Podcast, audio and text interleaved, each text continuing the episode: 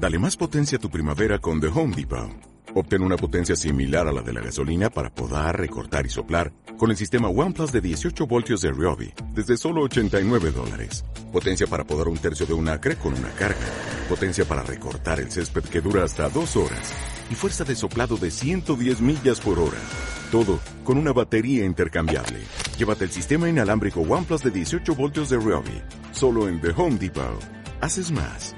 Logras más. Bienvenidos a Radio Libertad Constituyente.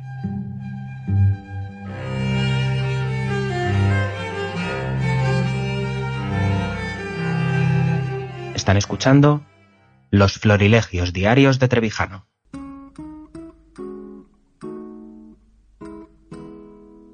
El 90% de las personas que rechazan los toros es porque creen que el toro sufre más que en el momento de matar que ahí puede sufrir menos que en cualquier otro matadero industrial de todas clases de animales, sufre con el picador. Es, es la pica la que no entiende por qué hace eso. Se cree que es como si estuviera ensañándose el hombre con el... Y no es eso. Es que el toro de Lidia, que sin corrida de toros no existiría, porque no es rentable. Si no existieran corrida de toros, el toro de Lidia, el toro bravo, se habría terminado. La única manera de conservar esa especie es con corrida de toros porque los ganaderos tienen unos ingresos que pueden mantener. Si no sería, no sería rentable, se acabarían, las dehesas de toros bravos se acabarían. Conociendo ya lo que es el toro bravo, se sabe entonces que ese, ese tipo de bravura del toro depende de muchas condiciones hereditarias, en los que interviene la casta, la nobleza, la, la fuerza, muchas. Y si no se hubiera, si no se hubiera inventado la pica, el arte de picar al toro, los toros no podrían ser lidiados. Porque antes que torear, lo primero que tiene que un toro es ser lidiado. La lidia es anterior al toreo. La lidia no persigue la, no persigue la estética, sino el dominio. Lidiadores son aquellos que saben dominar un toro. Un torero es que además de lidiarlo, si con los buenos, sabe sacarle valores estéticos a la lidia. Ese es el torero. Pero un lidiador no podría lidiar ningún toro ni un torero torearlo si previamente el toro no ha sido sometido a una presión extraordinaria. El toro no siente dolor en la pica. Es tanta la, rabia, la fuerza que tiene de acometer contra el caballo que arremete contra la pica y se hinca en ella. Cuanto más bravura y más noble sea, más. ¿Y qué es lo que sucede? No se la hace para hacer daño. Es que le acude tanta furor, tanta embestida al caballo, tanta resistencia, que la sangre se la golpa en la cabeza. Toda la sangre se la acumula en la cabeza. Entonces cuando termina de sale, sale atontado. Sale que, que no ve, es que no sabe nada, eh, está atontado porque la sangre la tiene en la cabeza. ¿Y por qué? ¿Cómo puede? Se le ha quitado que la potencia. Así lo que eh, desde ese momento el toro ha perdido potencia, fuerza, pero no habilidad, al contrario, lo ha aplomado. Entonces, más aplomado, una vez que se le quite la sangre de la cabeza, ese toro más aplomado ya podrá ser lidiado e incluso toreado. Que toreado es el arte de la lidia.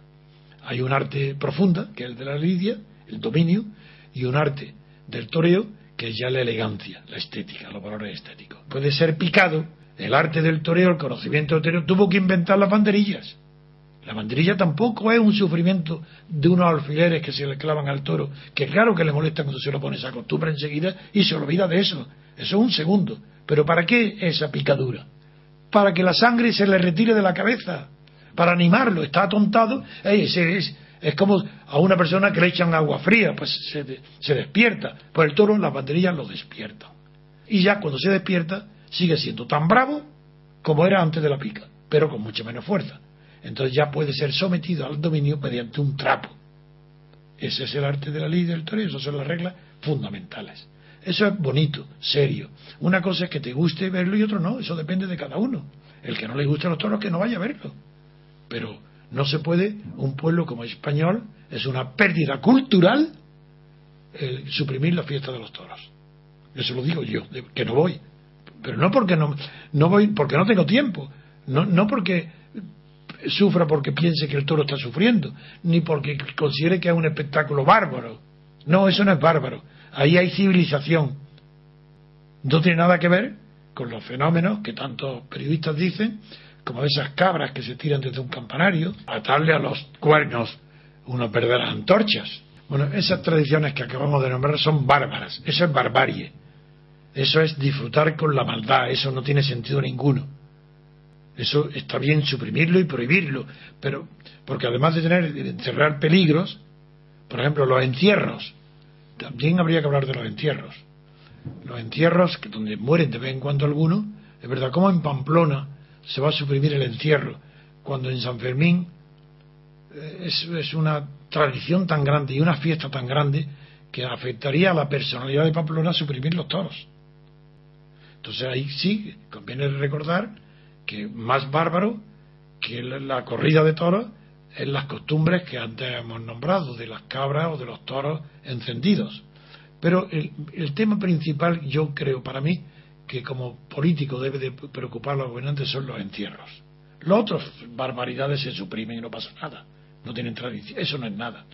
Pero los encierros sí, porque los encierros eh, están tan íntimamente ligados a la personalidad de algunas ciudades como Pamplona, que con, tomando precauciones, yo las permitiría también, los encierros, pero tomando las precauciones de que no pudiera todo el mundo correr, que hubiera un examen, licencia, que hubiera unos, unos líderes que llevaran naturalmente, porque el espectáculo es impresionante, a mí no me gusta ver un entierro, porque pone en peligro a gente corriendo que a veces hay muertos y heridos.